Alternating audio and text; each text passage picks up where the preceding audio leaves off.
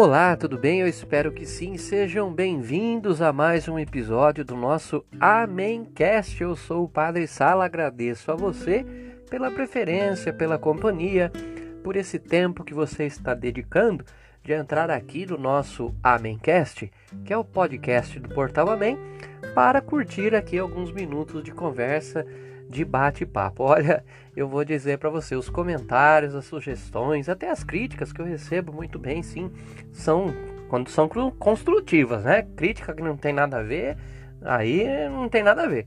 Mas tô tendo muitas respostas, é aquilo que a gente chama de feedback, né? É, aquela resposta que vem ao nosso encontro da parte de vocês que estão nos acompanhando aqui e nas outras plataformas do Portal Amém. Olha, o povo repara em tudo. Eu agradeço a você, viu? Teve gente que já percebeu o seguinte, me perguntaram assim: "Padre, por que que às vezes o senhor fala devagar, às vezes o senhor fala rápido? O que que acontece? Porque isso é uma coisa curiosa, né? Quem está acostumado a acompanhar rádio e podcast acaba se acostumando com alguns, alguns trejeitos, algumas características daquela pessoa que está falando. Então você se acostuma, é, é, a palavra é essa mesma. Você vai se acostumando com o tom de voz, com o volume da voz, com o ritmo da voz. Né? Eu sei disso porque eu também escuto muito rádio, escuto muito podcast. É, no noticiário é, do dia a dia, é, às vezes a, a, a, rádio que eu acompanho mais não precisa nem me falar o nome do repórter, ou do âncora, ou do locutor. Eu já tô tão acostumado que eu já sei quem é. É como se fosse um parente, né? Você escuta a voz, você já sabe quem é. Eu, particularmente, tenho uma série de questões é, físicas, vamos dizer assim, quanto à questão respiratória. Eu tenho rinite, eu tenho às vezes é, gripe, é, com muita facilidade, tenho é, asma quando a coisa fica séria, não é? E às vezes essas coisinhas me impedem uma simples rinite, né? A gente fica fungando e impede a gente de falar na nossa velocidade, porque cada um tem a sua velocidade, o seu ritmo, o seu tom, o seu volume de voz, né? Quem estuda um pouquinho de fonoaudiologia sabe disso. Então, quando eu tô é, com a rinite um pouco atacada, com uma pequena asma, não é? com uma pequena gripe, é, isso acaba alterando tanto o meu volume quanto o meu ritmo de voz, eu acabo falando mais devagar. O meu normal é falar nesse ritmo aqui que eu estou conversando com você. E quando é um assunto que, que eu gosto muito e tal, aí eu falo mais rápido ainda, não é? É, eu tô bem quando eu falo rápido, eu já percebi isso e às vezes eu tenho até que me controlar para não falar rápido demais. E, curioso, né, já que a gente está entrando nesse assunto aqui, não tem muito a ver com o episódio é, de hoje, mas nós já vamos entrar no assunto. Calma, calma, calma. É, mas já que a gente está tocando no assunto, também tem o seguinte: eu já percebi, e é uma coisa que eu descobri é, nesse tempo de sacerdócio. Quando eu me emociono, quando eu falo de algo que me toca né, a alma, o coração, eu falo devagar. Porque quando eu me emociono, parece que o meu raciocínio fica mais lento. E, e não é uma questão de emburrecimento, não, não fico lerdo. É, parece que quando são coisas assim que me tocam o coração, tocam o meu espírito, é, a minha razão, o meu cérebro, parece que param no tempo para eu absorver mais, para eu curtir mais, para eu perceber mais e para eu sentir mais. Então eu já percebi isso, até mesmo nas homilias da missa, né? Que quando são missas é, emocionantes e etc., é, eu acabo falando mais devagar, mais pausadamente,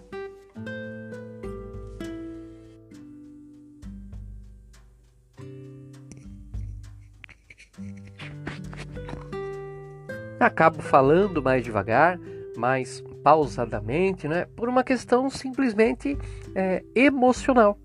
Né? Quando eu estou tranquilo, quando eu estou de boa, eu falo no meu ritmo, etc. Mas quando algo me emociona, é, eu fico mais lento na fala. É, eu sei que eu achei isso curioso porque com a maioria das pessoas parece que é o contrário, né? Quando a pessoa está nervosa, ela está emocionada, ela fala mais rápido. E eu uso uso o mecanismo contrário, eu, eu falo mais devagar. E eu não sei por que é assim, não é? Como diz aquele sábio filósofo do Alto da Compadecida, o, o Chicó, eu só sei que é assim, né? Só sei que é assim. É assim que funciona comigo. Então, é, o meu ritmo de fala é normal, é esse mesmo que você está ouvindo aqui.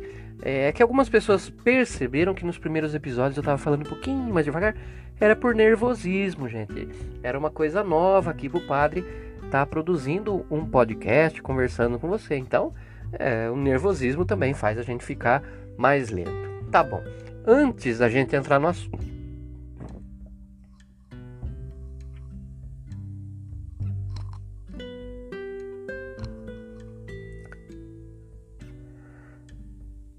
Antes da gente entrar no assunto de hoje, calma, nós já vamos entrar. Eu sei que a introdução tá cumprida hoje, mas calma, calma, calma, calma, calma.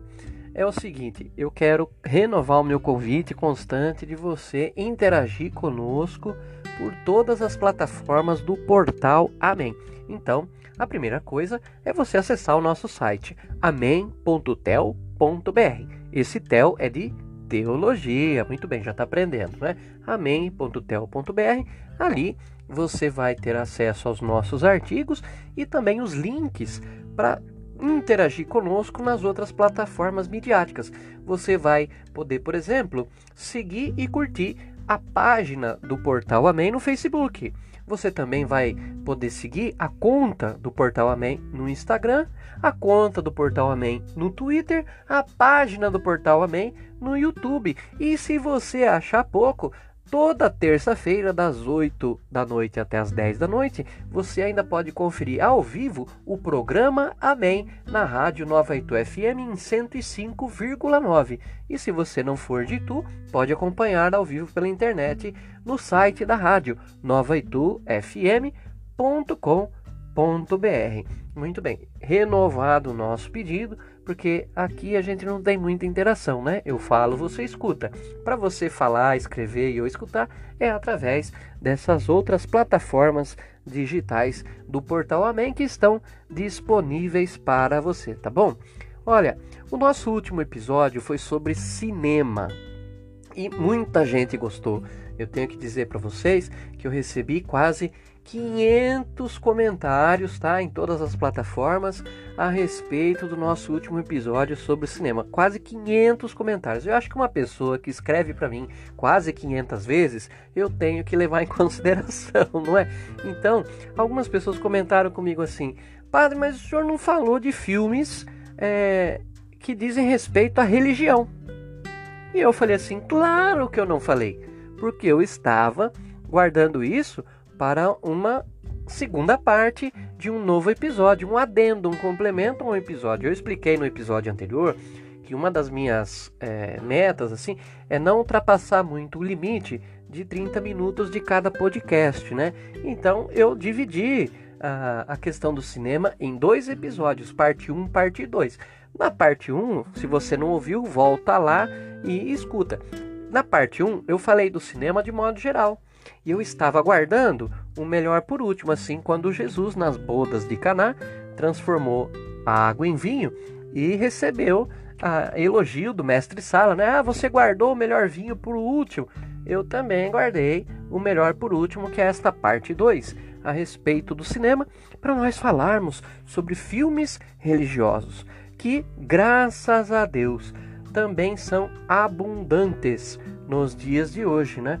Nós temos aí na internet muitos filmes disponíveis. Tá, não é muito comum a gente ver filmes é, religiosos em cartaz que atraiam a multidão. E mas a gente tem, principalmente no YouTube e nas plataformas de streaming como Netflix e, e Amazon, nós temos muitos filmes que falam da nossa fé católica, fé cristã de modo geral, então, nossa senhora, tem muita coisa.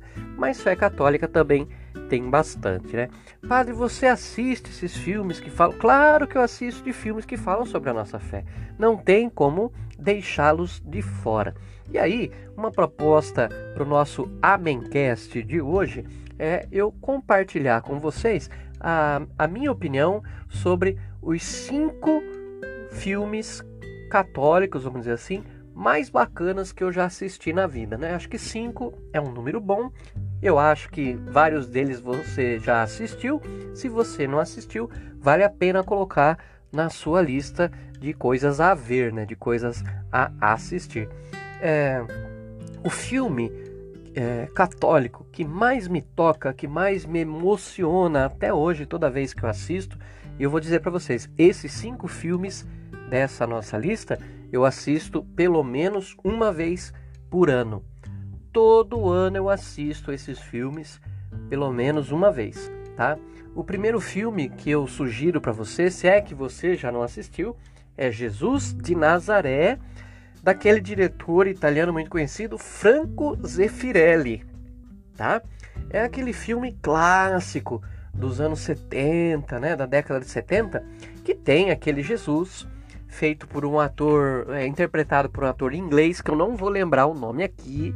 Você sabe que aqui no Amencast é tudo sem roteiro, sem produção. Eu não, é, não fui pegar é, as informações de cada um dos filmes aqui antes de conversar com vocês. Se você quiser, depois você procura lá no Google, né? Mas veja, é Jesus de Nazaré, do Franco Zeffirelli, é aquele filme clássico dos anos 70 que traz o Jesus interpretado por aquele ator inglês.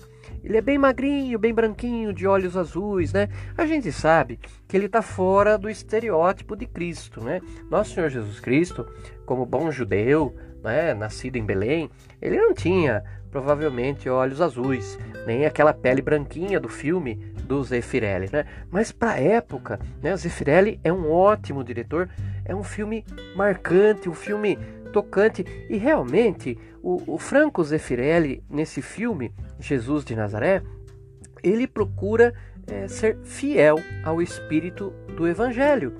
Ele procura ser fiel ao Jesus real, ao Jesus que nós conhecemos, aquele Jesus que nós conhecemos através da palavra e da Eucaristia.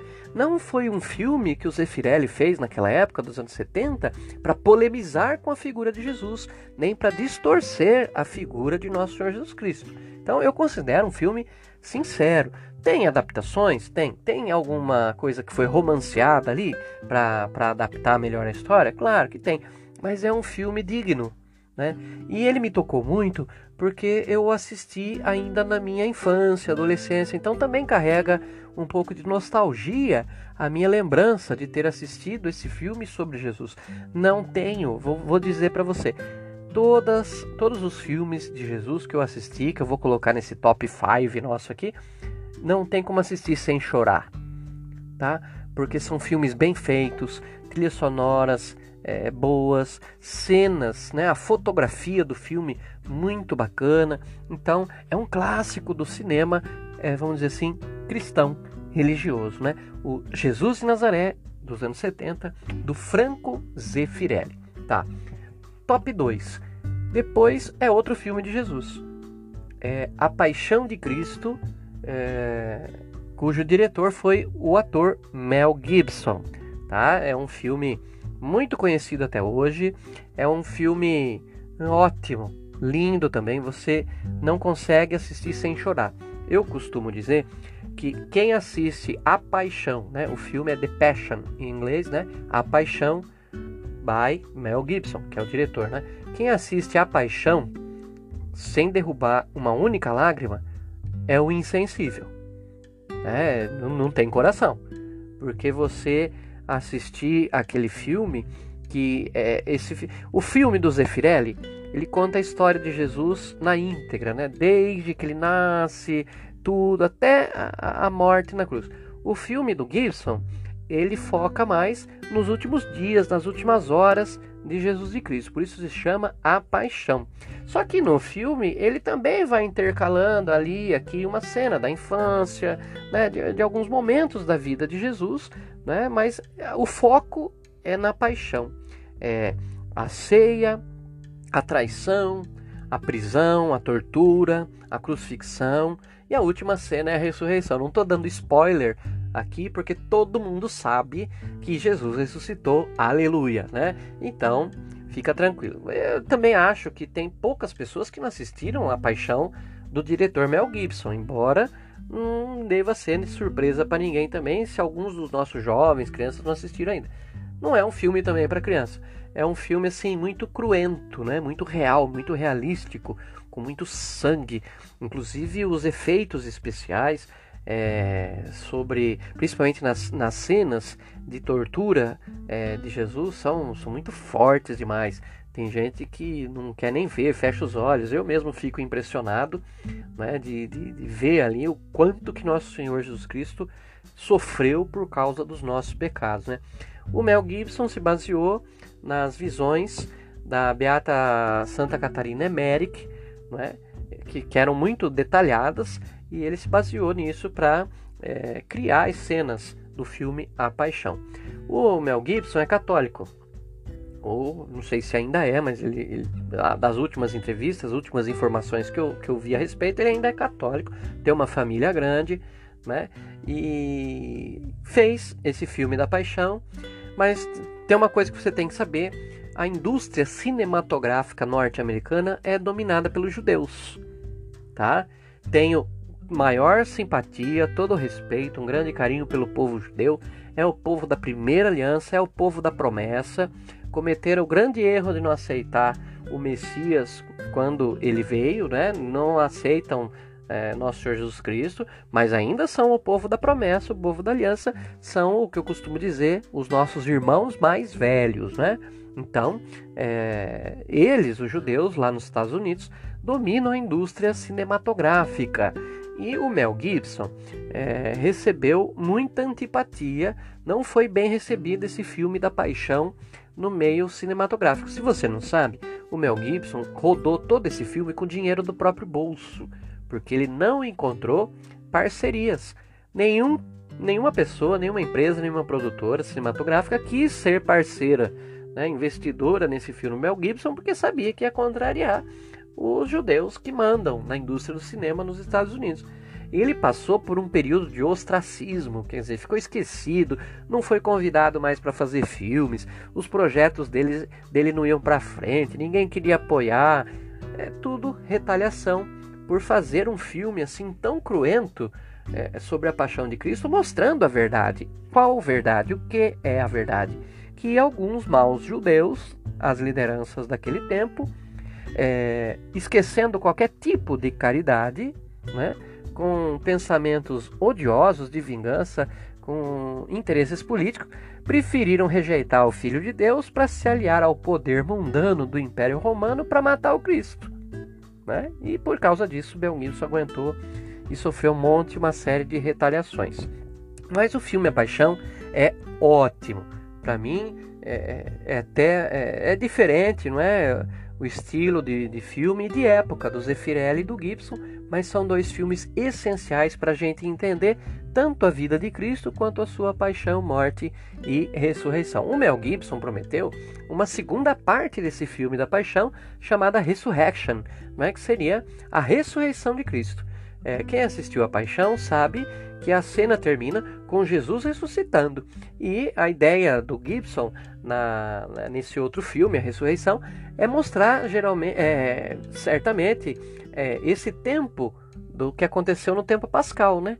Após a ressurreição de Cristo, a sua aparição, as suas aparições aos apóstolos, aos discípulos de Emaús, a sua ascensão, os milagres, né? talvez indo até o Pentecostes. Não estou muito bem informado assim a respeito do roteiro, né? mas é, é uma promessa. Até agora a gente não tem muitas informações é, dessa continuação.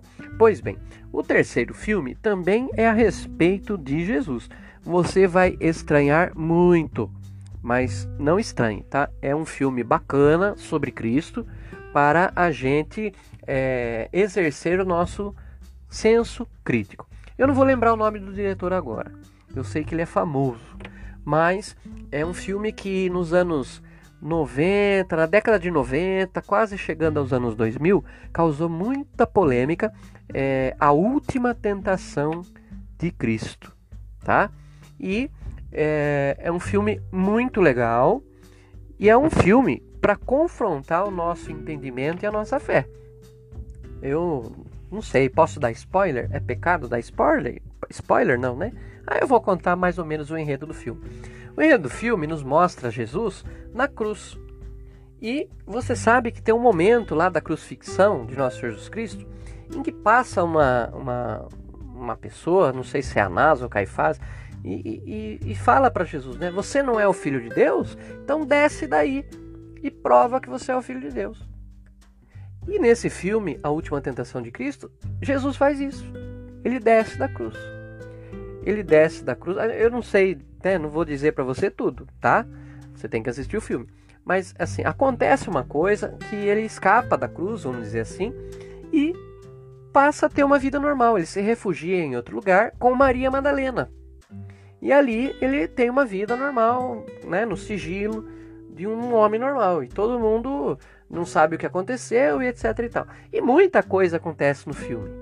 E aí você fala assim, nossa, mas que, que heresia, um filme que fala de Jesus é, abandonando a cruz, etc.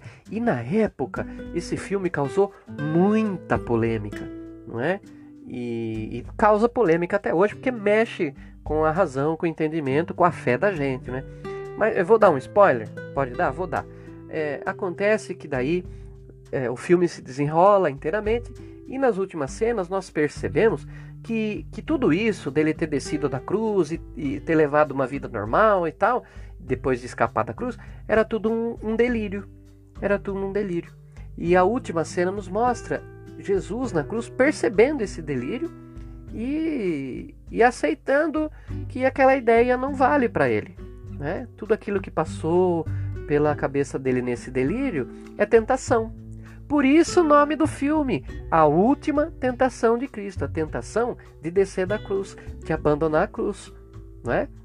Porque é como eu costumo dizer para as pessoas, tentação a gente vai ter até o último suspiro de vida. Por isso a gente tá, tem que estar tá sempre firme na oração, nos sacramentos, né? vigiando e orando. Porque até o último momento, até no nosso leito de morte, até na nossa última cruz, nós vamos ter a tentação. Então a última tentação de Cristo foi esse delírio de ele pensar na possibilidade de poder descer da cruz, porque se ele quisesse, ele faria isso. Né? O livre-arbítrio, etc. Mas não vamos entrar nesse assunto, aprofundar aqui teologicamente. O que acontece no filme é isso: Jesus percebe que foi todo um sonho, um delírio e tal, e ele, claro, ele abandona esse delírio, ele não aceita esse delírio, aceita a cruz e morre. Né? Então, para o bom entendedor, né, que o pingo é letra, você assiste o filme e você se incomoda, mas no final você vê que tudo está consumado, que tudo acontece como deveria ser. Tá bom. O quarto filme é, do nosso top 5 aqui, o top 4, o top 4, né, top 4, é, tem muitos filmes a respeito de santos, tá?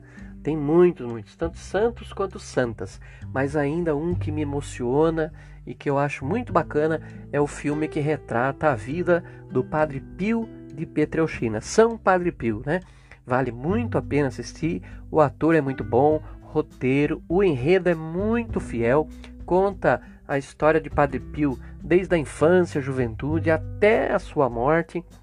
E é muito bacana, né? É um santo contemporâneo, muito admirado. O Papa São João Paulo II diz que o Padre Pio né, é um modelo para o padre do terceiro milênio. E realmente foi um homem muito santo. Vale a pena você pesquisar. Tem no YouTube para você assistir de graça, se você quiser, o filme sobre a vida do Padre Pio de Petreuchina.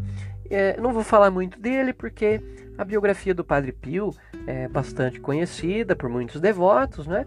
Mas tem aquela coisa legal de você ver em cena aquilo que muitas vezes você conhece é, de ouvir falar ou conhece porque leu a biografia do Padre Pio, aí você vê tudo retratado ali na tela do cinema e fica muito bacana também.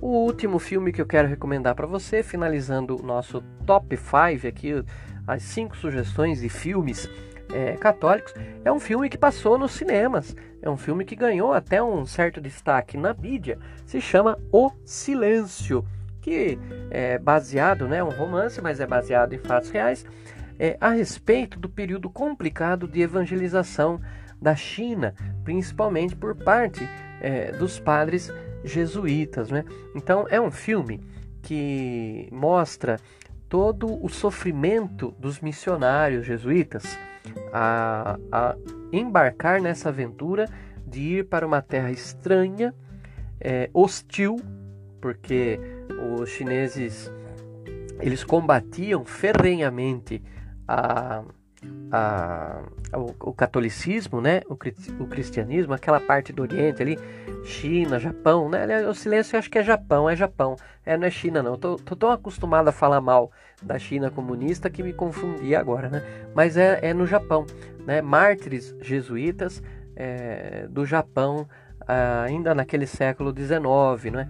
E é muito assim, é um filme muito bem feito, também de um diretor muito renomado, que eu não vou lembrar agora também, que eu tenho dois grandes problemas, né? O primeiro problema meu é de memória. Eu não lembro às vezes as coisas quando eu quero, né? E o meu segundo problema, eu não vou lembrar agora. Isso. Então, mas O Silêncio é um nome fácil de você lembrar, vai mostrar o drama desses padres missionários, vai mostrar também o drama desse povo que não tinha padres, que tinha que celebrar é, escondido, né? uma situação muito precária, um povo que, que, que morria não é? por amor ao Evangelho, pra, morria para não negar a fé. Então é um filme que fala muito para nós também nos dias de hoje. Né? A gente sabe que a árvore da igreja, que começou com uma semente de mostarda, ela é regada pelo sangue dos mártires, né?